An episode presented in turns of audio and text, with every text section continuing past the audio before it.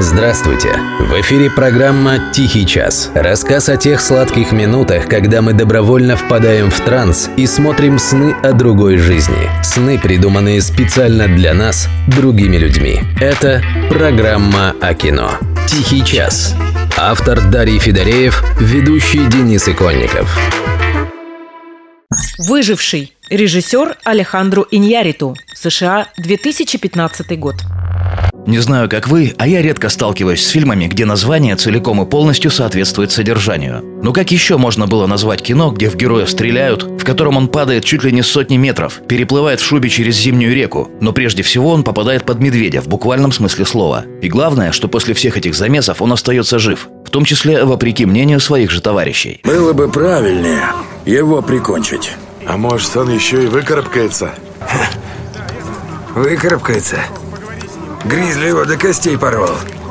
Он и часа не протянет. В Голливуде уже лет 10 как царствует мода на режиссеров испано-латиноамериканского происхождения. Им отдаются самые перспективные и самые сложные сценарии в расчете на то, что в них по-прежнему жив европейский кинофундамент. И надо сказать, что Алехандро Гонсалес Иньяриту не подвел. Выживший стал настоящим гимном европейскому кино. Да он и сам уже успел признаться, что в качестве путеводных примеров для съемок фильма он держал в голове в первую очередь Андрея Рублева, легендарное кино нашего Тарковского. Длинные крупные планы актеров, поэтичные панорамы суровой, но сказочной природы, обилие христианской символики, а то и прямые видеоцитаты из Рублева. Единственный разумный выход – искать другой путь по суше. Это несколько лишних недель. А тут мы можем оказаться у них на виду. А ты сейчас у них на виду, сынок. Тем не менее, интересен нам этот фильм вовсе не отсылками к Рублеву. Выжившего ждали прежде всего ради Леонардо Ди Каприо. В предыдущие годы Леня, как давно его называют в России, пять раз номинировался на Оскар. И все впустую. К тому моменту, когда Иньяриту приступил к съемкам, терпение Лениных фанатов было на исходе. Они буквально требовали, чтобы киноакадемики наконец-то дали Ди Каприо проклятую статуэтку. Поверь мне, Карлсон, не в пирогах счастье. Ты что, с ума сошел?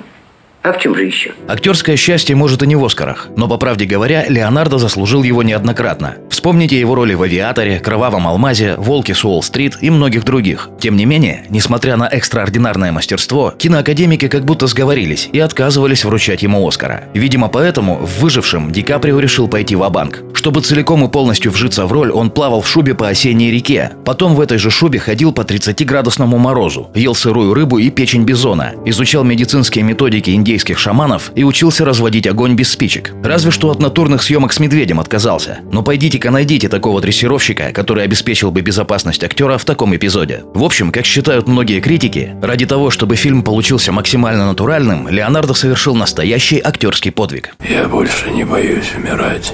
Мне это не впервые. Надо отметить, что Леонардо не единственный, кто совершил подвиг ради натуралистичности фильма. Например, всей съемочной группе запретили курить, пока идут съемки. Некоторые бедолаги не выдержали и проект покинули. Среди подвигов режиссера – отказ от использования цифровых декораций и осветительных приборов. Он решил снимать природу, как она есть. Съемочная группа буквально по пятам следовала за климатом, чтобы зритель поверил в многонедельные скитания героя с осени до глубокой зимы. Если вы думаете, что это не подвиг, попробуйте перекидывать десятки человек и тонны костюмов вертолетами из одной Toyota таежной глуши в другую. Да еще так, чтобы успевать все снять при естественном освещении. Так что хоть и финансовый, а все-таки подвиг. Вместо 60 миллионов бюджета режиссер в итоге раскрутил кинокомпанию почти на 140. Мы могем.